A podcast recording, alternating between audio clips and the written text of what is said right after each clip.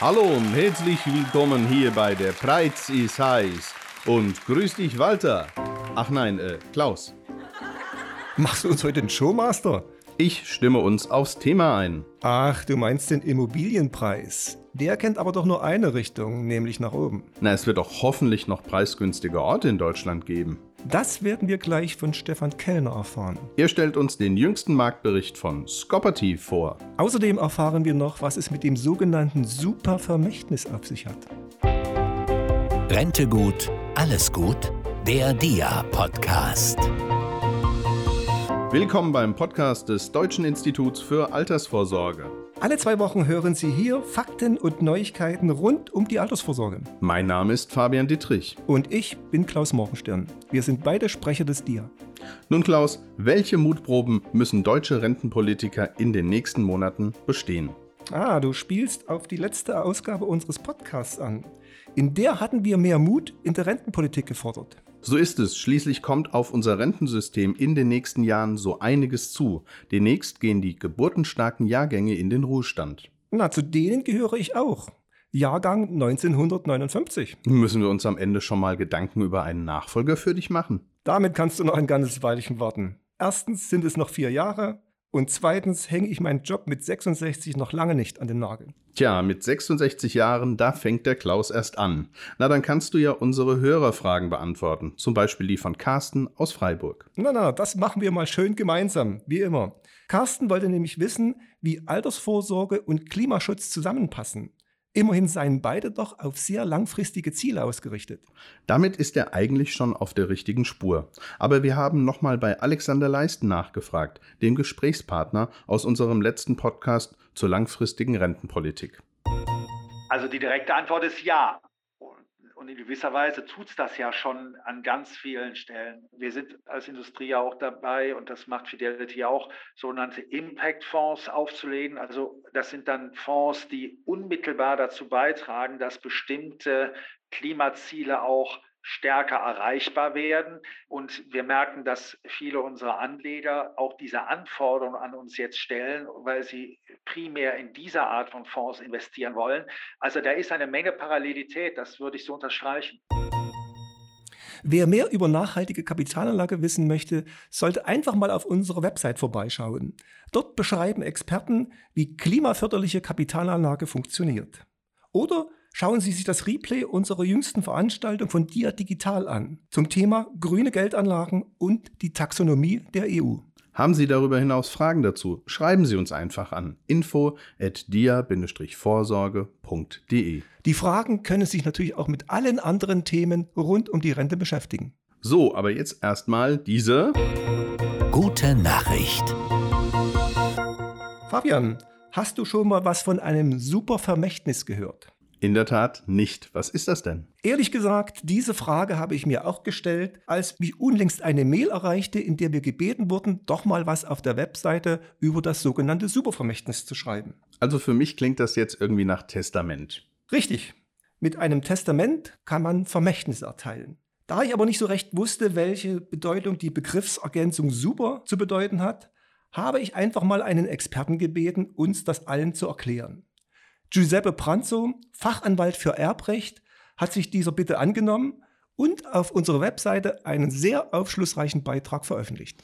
Giuseppe Pranzo, den kenne ich, der war doch vor ein paar Monaten auch mal hier bei uns im Podcast. Richtig, damals zum Thema Vorsorgevollmacht. Ja, und was hat er jetzt zum Thema Supervermächtnis zu berichten gehabt? Ehepaare, die ein gemeinschaftliches Testament errichten, können damit ihren Erben Steuern ersparen und sich dennoch sehr gut absichern gegenseitig. Das macht mich neugierig. Erzähl mehr.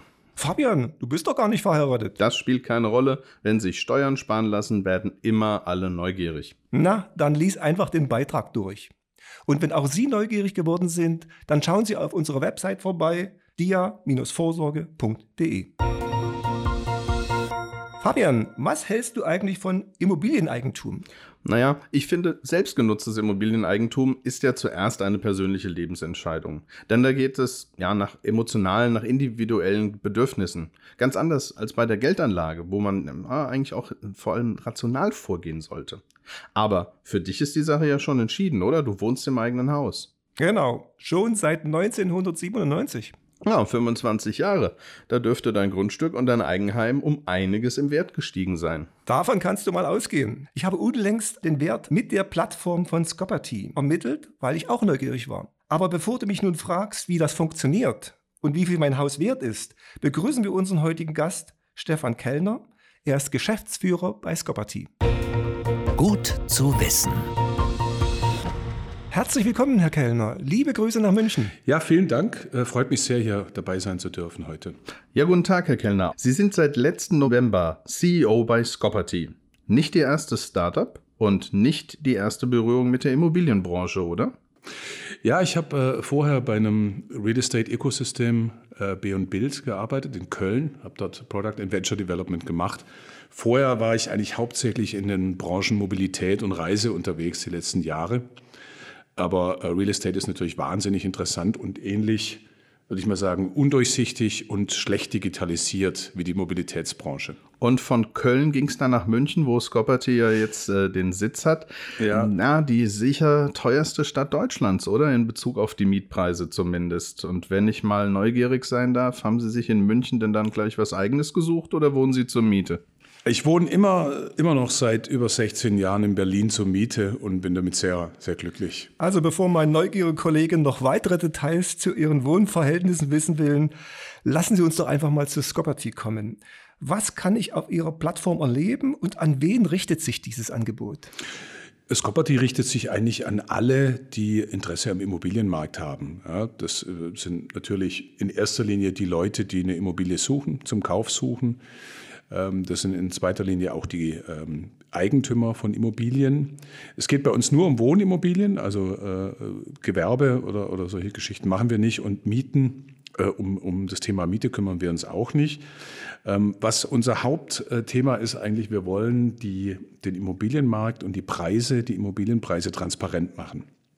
Wir wollen, dass es sehr einfach ist für äh, Eigentümer und Käufer herauszufinden, wie die Immobilienpreise in einer bestimmten Gegend sind, wie das korreliert mit Stadtteilen, mit Stadtgrenzen, wie es korreliert mit Infrastruktur, mit Mobilität und so weiter. Und wir haben bei Scopperty etwa 35 Millionen Immobilien äh, äh, online, die über die Karte ohne Anmeldung ähm, für jeden sichtbar sind, mit einem äh, Preiskorridor. Aus Datenschutzgründen zeigen wir da keine, keine äh, einzelne Bewertung, sondern immer einen Korridor. Ähm, und damit lässt sich sehr guten Überblick verschaffen über den Markt. Und im zweiten Schritt ähm, arbeiten wir sehr eng mit Eigentümern zusammen. Die können bei uns ihr Eigentum claimen, nennen wir das, also registrieren und können auf der Karte klicken und sagen, das ist mein Haus und sind dann in der Lage, zum einen zu steuern, wie das dargestellt wird, ob der Preis, das Preisschild überhaupt dargestellt wird oder nicht und dann können Sie natürlich auch die Daten verbessern. Ja, wir haben dadurch, dass es keine einheitliche Datenbasis gibt in Deutschland, haben wir sehr viele Schätzungen und Algorithmen dahinter. Und als Eigentümer kann ich dann genau sagen, was ist das Baujahr, wie ist die Fläche, ähm, wann wurde das letzte Mal renoviert, wie ist die Ausstattung. Und dadurch werden natürlich die Schätzungen, die Preisschätzungen, die wir machen, immer besser. Sie analysieren also die Preise auf den Immobilienmärkten. Dann sagen Sie uns doch mal, wo gibt es denn heute noch günstig Immobilieneigentum? Ja, es ist, äh, hat sich eigentlich die letzten Jahre kaum geändert. Also am, am, günstigsten sind Immobilien immer noch in den, in den neuen Ländern im Osten von Deutschland. Da ist äh, Sachsen-Anhalt das günstigste äh, äh Bundesland. Da zahlt man im Durchschnitt 1340 Euro pro Quadratmeter. Die sind aber auch sehr stark gestiegen in den, im letzten Jahr um 19 Prozent. Also die Immobilienpreise auch in den günstigen Gegenden steigen stark. Der zweite Platz ist Thüringen mit, äh, etwa 1400 Euro. Ähm, und die sächsischen Metropolen sind natürlich im Vergleich zu München äh, fast ein Drittel billiger. Ja. In München sind wir teilweise bei 9600 im Schnitt pro Quadratmeter und in äh, den sächsischen Metropolen ist es weniger als ein Drittel davon. Ähm, und dann gibt es natürlich auch Ferienregionen in Deutschland, die kaum beachtet sind, aber boom, wie zum Beispiel die sächsische Schweiz. Das wäre ein Thema für die Kapitalanlage. Ähm, und, äh, aber auch in Bayern zum Beispiel, wo man ja eher von höheren Immobilienpreisen ausgeht, gibt es immer noch Schnäppchen, wie zum Beispiel in der Region Hof.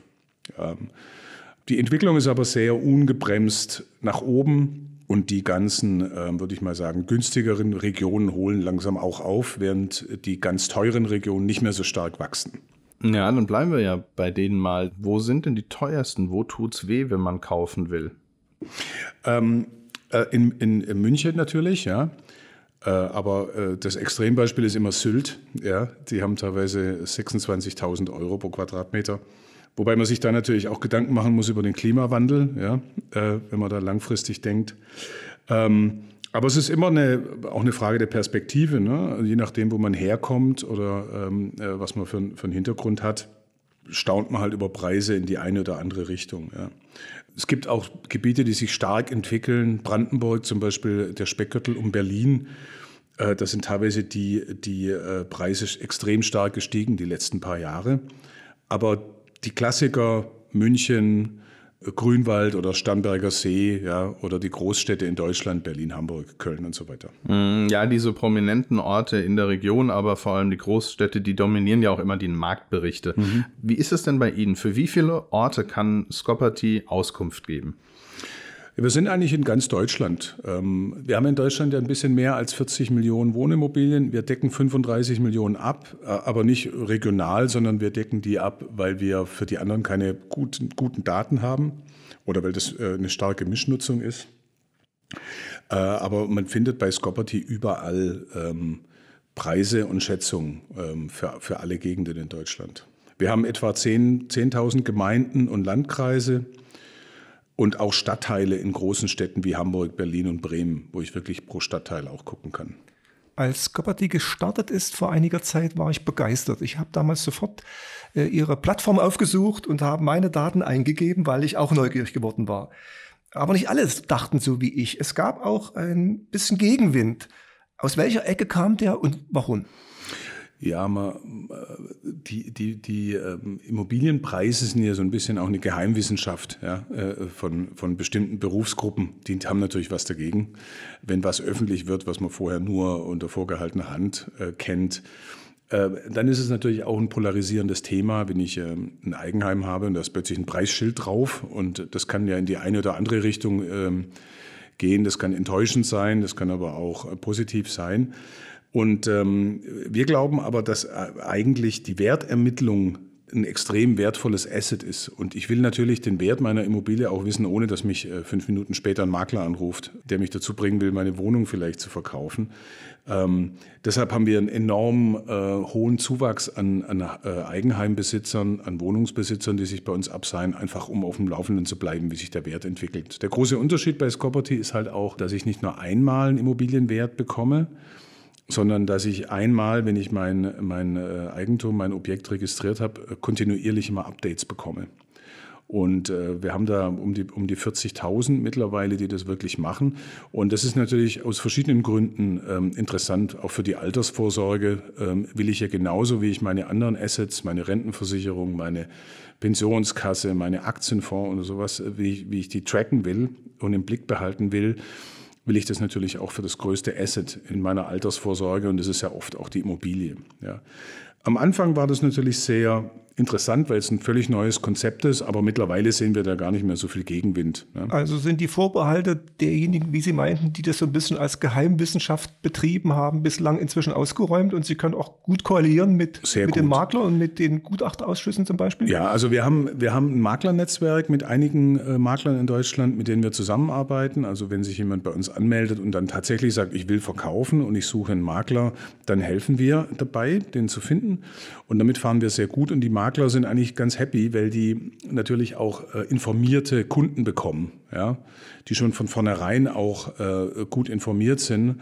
Äh, und das macht es natürlich für einen Makler auch einfacher, äh, mit denen dann zu arbeiten, wenn die keine, keine abwegigen Vorstellungen haben. Wenn man sich da bei Ihnen dann registriert für die eigene Immobilie, was fragen Sie denn da so ab? Ja gut, man muss natürlich sich registrieren, man muss einen User-Account erzeugen mit einer E-Mail-Adresse, einer Telefonnummer äh, aus, aus Sicherheitsgründen und sonst bleibt es eigentlich dem Eigentümer selbst überlassen, was er da reinschreibt. Ähm, man kann die Daten ähm, für das Objekt äh, aktualisieren. Das sind typische Daten wie Baujahr, äh, Fläche, Ausstattung äh, und so weiter.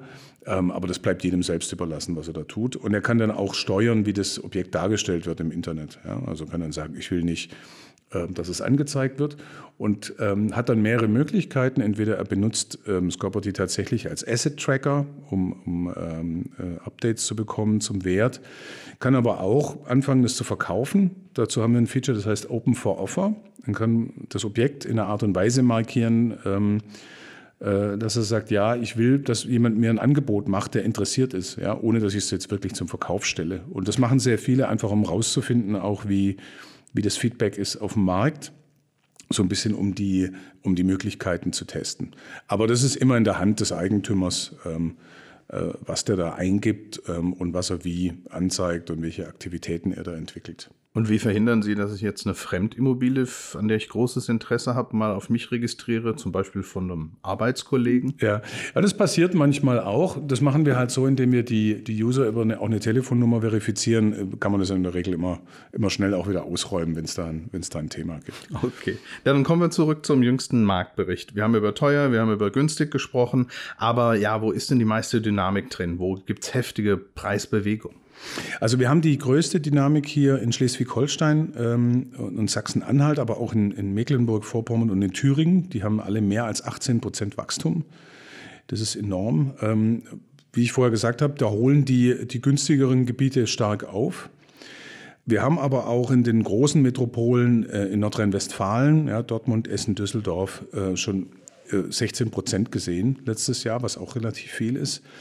Und ähm, unter den Großstädten ist es eindeutig Leipzig, das am meisten wächst, ähm, wo die Preise sich am stärksten entwickeln. Da sind die Preise in den letzten vier Jahren um 55 Prozent gestiegen.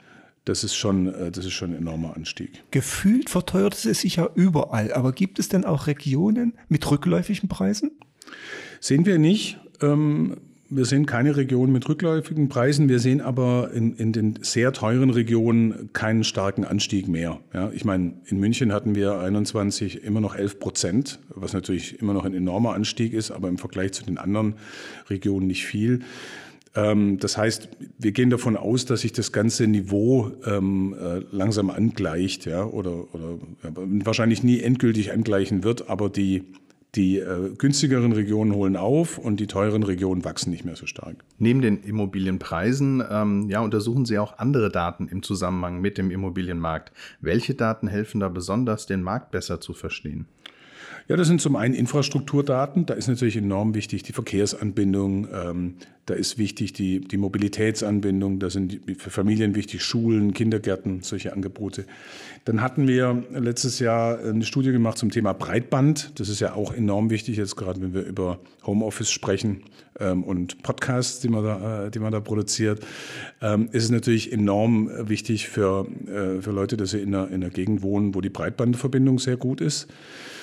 Ähm, wir arbeiten da im Moment dran, noch mehr Daten zusammen zu aggregieren, ja, um wirklich auf der Karte auch ein besseres Bild zu bekommen, äh, was diese Themen angeht. Und dann ist natürlich für Kapitalanleger interessant, ja, wie ist das Wirtschaftswachstum in der Region? Gibt es da neue Arbeitsplätze? Ziehen da Leute hin oder ziehen da Leute weg? Wie ist die Altersstruktur? Und ich glaube, da gibt es viel, viel Möglichkeiten noch, wo man die Daten aufbereiten kann, verbessern kann, sodass es äh, klarer wird, ähm, wo sich ein Investment lohnt, wo sich äh, Leben lohnt. Ja und was, was die, richtigen, die richtigen Gegenden sind. Man sieht das ja zum Beispiel jetzt gerade in Brandenburg, wo Tesla die neue Fabrik in der Grünheide in Grünheide baut, ähm, wie die, das sind die Immobilienpreise extrem ange, angezogen in der Gegend, die vorher eigentlich äh, ziemlich unterentwickelt war. Ne? Ähm, und solche, solche Informationen sind natürlich wesentlich. Wer in Berlin wohnt, kommt mit dem Durchschnittswert für die ganze Stadt nicht weit. Äh, Mitte und Marzahn unterscheiden sich hier erheblich. Wie detailliert sind Ihre Angaben für die Städte und deren Stadtteile? Ja, wir haben ähm, durchschnittliche Preise für Stadtteile und Bezirke. Äh, das heißt, man kann wirklich reingucken in den Bezirk und da auch unterschiedliche Schätzwerte abrufen. Ne? Das ist zum einen der Quadratmeterpreis, zum anderen sehen wir natürlich auch, wenn wir die Daten haben, ähm, wie das Baujahr und die Ausstattung ist. Das spielt ja auch eine große Rolle. Ähm, und ich sehe natürlich schon ziemlich deutlich, ich selber wohne in Pankow, da gibt es ja einen Riesenspread zwischen Prenzlauer Berg ja, und Buch. Ähm, das kann man da sehr, sehr gut nachverfolgen, äh, wie unterschiedlich da die, die Immobilienpreise sind. Da kann es, klar, im Prenzlauer Berg und in Mitte sind 7400 Euro pro Quadratmeter kein, kein Thema. Äh, oder im Grunewald und in Hellersdorf sind es 2500 Euro. Das bilden wir alles komplett ab. Das heißt, das kann ich für jedes Gebäude eigentlich sehr gut nach, äh, nachvollziehen. Ja, in der Öffentlichkeit diskutiert man ja eigentlich immer wieder das Thema Immobilienblase. Die Bundesbank warnt ja seit Jahren auch vor einer möglichen Blasenbildung. Wenn Sie auf Ihre Zahlen schauen, sehen Sie da eine Blasenbildung?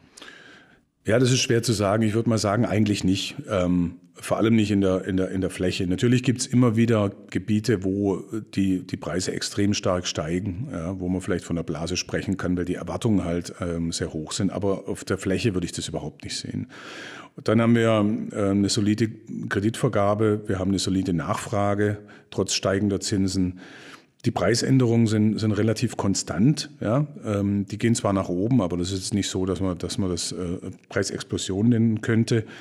Und äh, da sehe ich eigentlich keine, keine Blase. Ich kann mir schon vorstellen, dass es vielleicht auch ein bisschen sich mehr zur Seite bewegt, ja? wenn, wenn irgendwann mal die, die Märkte gesättigt sind.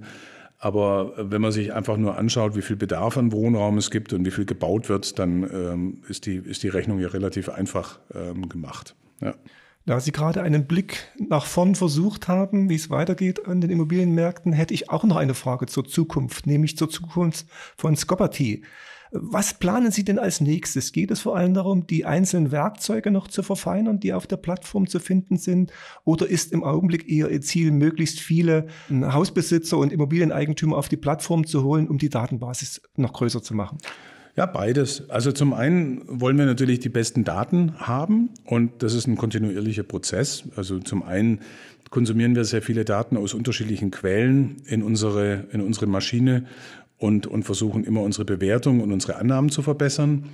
Ähm, zum anderen wollen wir natürlich auch eine sehr attraktive Plattform für Eigentümer sein. Und dazu äh, ist, der, äh, ist der aktuelle Schätzpreis natürlich ein guter Anknüpfungspunkt, aber da werden wir noch viel, viel mehr tun in der Richtung. Das heißt, wir werden zusätzliche Services, sehr viel Content bereitstellen für Eigentümer, um einfach die Plattform für Eigentümer zu werden in Deutschland. Es gibt so viele Themen rund ums Wohneigentum, die in den unterschiedlichen Segmenten, also sowohl jetzt bei bei Einfamilienhäusern oder bei Wohneigentumsgemeinschaft oder bei Kapitalanlageobjekten da sind.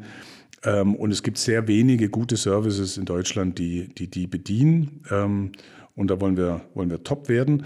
Und zusätzlich natürlich auch für Käufer ähm, und auf dem Marktplatz noch mehr Daten, noch bessere Daten aggregieren aus anderen Quellen, um da die Plattform zu werden, die die erste Website ist, wo man normalerweise hingeht, wenn man so eine Frage hat. An einem Thema kommt man ja dieser Tage nicht mehr vorbei in Deutschland, das ist Nachhaltigkeit. Äh, sehen Sie das Thema ESG, Nachhaltigkeit, hat das irgendeinen Einfluss auf die Immobilienpreise? Das wird langfristig auf jeden Fall äh, Einfluss haben, weil der CO2-Preis weiter steigt. Ja. Ähm, deshalb wird, wird, wird jede Immobilie und das größte Potenzial, ja, um CO2 einzusparen, sind Immobilien äh, in unserem Land. Ähm, das wird jede Immobilie angehen. Ähm, äh, deshalb wollen wir auch ein Energielabel einführen. Wir arbeiten mit, einer, mit einem Unternehmen zusammen, die können energetische Sanierung vorausberechnen, um, äh, um langfristig in der Lage zu sein, äh, auch die Renovierung und die Umrüstung von dem Eigenheim zu planen.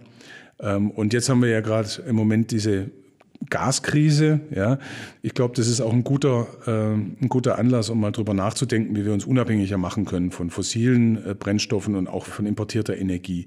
Und da ist natürlich so ein digitaler Zwilling, den ich bei, bei Scopperty anlegen kann für mein Objekt, äh, ist natürlich eine sehr gute, eine gute Plattform, um solche Services einzubinden. Man denkt nur, wenn ich schon das Baujahr habe, die Fläche habe, die Größe, die Ausstattung kann ich natürlich viel, viel leichter da auch Angebote entwickeln, ähm, die, die attraktiv sind. Fragen Sie auf der Plattform auch nach dem Alter der Heizung? Denn es macht ja einen Unterschied, ob ich jetzt, was weiß ich, das Hausbaujahr 1970 habe, aber vor drei Jahren vielleicht eine neue Heizung eingebaut habe. Ja. Das ist ja mit Blick auf die energetische Sanierung dann schon ein Unterschied, ob von Anfang an die Heizung drin war oder eine, die noch relativ jung ist. Genau, das kann ich angeben. Ne? Also es gibt, es gibt ein Renovierungsjahr, ich kann aber auch genau die Heizung spezifizieren, die da drin ist. Und es macht natürlich schon einen Unterschied, ob ich noch eine Ölheizung aus den 90ern dann drin habe oder schon, schon eine Wärmepumpe am Laufen. Ja. Tja, zum Schluss stellen wir unseren Gästen immer zwei Fragen. Zum einen, wie stehen Sie zu einem geplanten staatlich verwalteten Fonds für die Altersvorsorge? Das ist eine sehr schwierige Frage. Ähm, das ist der Deutschlandfonds, ne, um den es gerade geht. Ähm, ich halte es auf der einen Seite für eine gute Idee. Ähm, strukturierte Angebote zu machen, die die Leuten, die selber nicht, äh, nicht äh, in, in die ganzen Kapitalmarktthemen einsteigen wollen, äh, abrufen können. Ich kann mir aber noch nicht gut vorstellen, wie das dann umgesetzt wird tatsächlich. Ähm, wir haben das schon öfter erlebt, auch mit der Riester-Rente, dass eigentlich gute Ideen schlecht umgesetzt wurden. Ähm, Deshalb äh, habe ich da noch gar keine abschließende Meinung dazu, solange ich noch nicht äh, verstanden habe, was die, was die da eigentlich genau machen wollen. Aber die Altersvorsorge als gesellschaftliches Thema muss schon befördert äh, und unterstützt werden, glaube ich. Das ist auf jeden Fall der richtige Ansatz. Zum anderen haben wir noch eine sehr persönliche Frage. Wie gut meinen Sie, sind Sie selbst fürs Alter aufgestellt? Ich glaube, ich bin ganz gut abgestellt. Ich habe ähm, zum einen natürlich als Unternehmer äh, es, äh, über die Jahre hinweg viel ähm, äh, unterschiedliche Sachen gesehen im Kapitalmarkt. Ähm, ich habe äh, auch ein paar riskante Startup-Investments natürlich, habe aber auch ähm, eine Rentenversicherung, eine Pensionskasse, äh, habe relativ viel sehr, sehr vielfältig angelegt in Aktien und Anleihen und glaube, bin da ganz gut gerüstet, äh, langfristig auch irgendwie mein, mein Lebensstandard halten zu können, die Rentenlücke ähm, zu überwinden.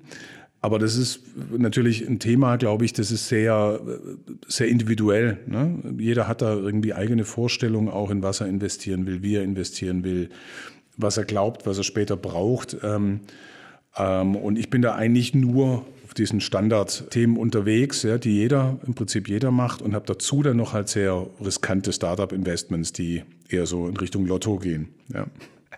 Dann wünschen wir Ihnen einen Fünfer im Lotto.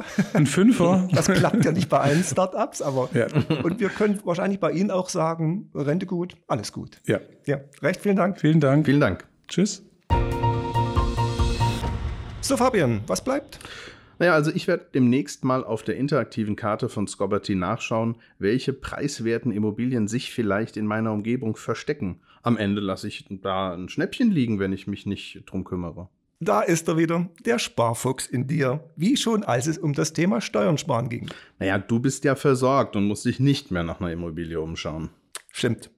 Dafür muss ein Hausbesitzer aber ständig hinterher sein und den Wert erhalten des Hauses. Mhm. Und steht da was auf der Agenda? Ja, wir lassen uns gerade vom Elektriker eine Ladestation für ein E-Auto installieren. Aber du fährst doch Verbrenner, dachte ich. Fabian, nichts ist von Ewigkeit. Der Gute hat mehr als 16 Jahre auf dem Buckel und den nächsten TÜV wird er garantiert nicht überstehen. Aber bevor du nun noch wissen willst, welches E-Auto ich mir kaufe, sagen wir lieber Tschüss. Wir hoffen, die heutige Ausgabe hat Ihnen gefallen. Und scheuen Sie sich nicht, uns weiter zu empfehlen. Bis dahin bleiben Sie im Dialog und sorgen für das Alter vor.